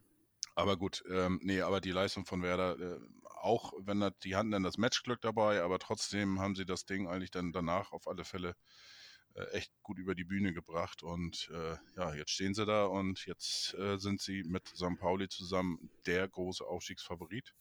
Die äh, spielen jetzt ja auch gegeneinander, glaube ich, das nächste Spiel, wenn ich mich nicht irre. Wenn sie dann unentschieden spielen und das traue ich ihnen sogar zu, äh, dann sind sie wahrscheinlich durch. Und äh, ja, schauen wir mal, dass wir vielleicht noch äh, Dritter werden. Also meine, mein Glaube daran ist, äh, wie gesagt, der ist äh, ein bisschen geplatzt. Hoffnung, klar, hat man noch, aber auch die ist, ist bei mir äh, tatsächlich, obwohl ich ja der größte Optimist auf HSV-Erden bin, aber ist da auch nicht mehr so wirklich vorhanden. Jo, haben wir sonst noch was HSV-Themen? Ich möchte natürlich äh, nochmal darauf hinweisen, heute ist die Ausstellung äh, beim HSV eröffnet worden. Da geht es um rechte äh, äh, Einflussnahme auf die Fanszene der 90er Jahre oder 80er, 90er Jahre. Das war auch die Zeit, wo ich damals äh, äh, angefangen bin, ins Volksparkstadion zu gehen und äh, da war tatsächlich die Westkurve auch äh, ja, unter Einflussnahme von äh, rechten Gedanken. Gut, das war nicht ganz so schön die Zeit und da gibt es eine Auf äh, Ausstellung beim HSV und wer die Möglichkeit hat, sollte sich die sicherlich mal anschauen. Äh, ansonsten am Donnerstag ein, ein Freundschaftsspiel noch, äh, HSV, natürlich wieder gegen eine dänische Mannschaft. Wie eigentlich, glaube ich, irgendwie in jeder Länderspielpause gefühlt. Ähm, ja, sonst äh, gibt es noch irgendwas? Nee, das ist halt einfach wieder so eine langweilige Länderspielpause, in der wir uns jetzt zwei Wochen lang über das Düsseldorf-Spiel noch ärgern können. Und dann irgendwann kommt diese Phase, wo man sagt, jetzt schlagen wir halt Paderborn und dann Kurz. Wen spielt Deutschland dann überhaupt? Israel, Freundschaftsspiel Israel ja. und ähm, dann Freundschaftsspiel gegen die Niederlande. Ja. Läuft. Sehr gut. Ja, ja, ich wüsste auch nicht mehr. Also ich habe alles gesagt, was ich alle, hätte sagen können. Alles sprachlos zum Ende, so ist das gut. Denn mit einer Stunde 16, okay, wir waren nur zu dritt, wenn wir zu viert äh, nochmal 20 länger, äh, zu fünf wahrscheinlich 30 Minuten länger. Äh, so passt es dann von der Gesamtzeit auch. Ähm, ja, vielen Dank, Grüße hoch äh, ähm, in den hohen Norden, in meine Heimat, nach Neustadt in Holstein. Äh, war sehr schön, dass du da warst. Äh, Tim hat mich sehr gefreut. Mich auch. Nochmal vielen, vielen Dank auch für den geilen Song konntet ihr alle hören und wie gesagt, wenn ihr euch den noch anhören wollt, spult einfach immer wieder zurück und äh, hört euch diese Sendung von Anfang an an.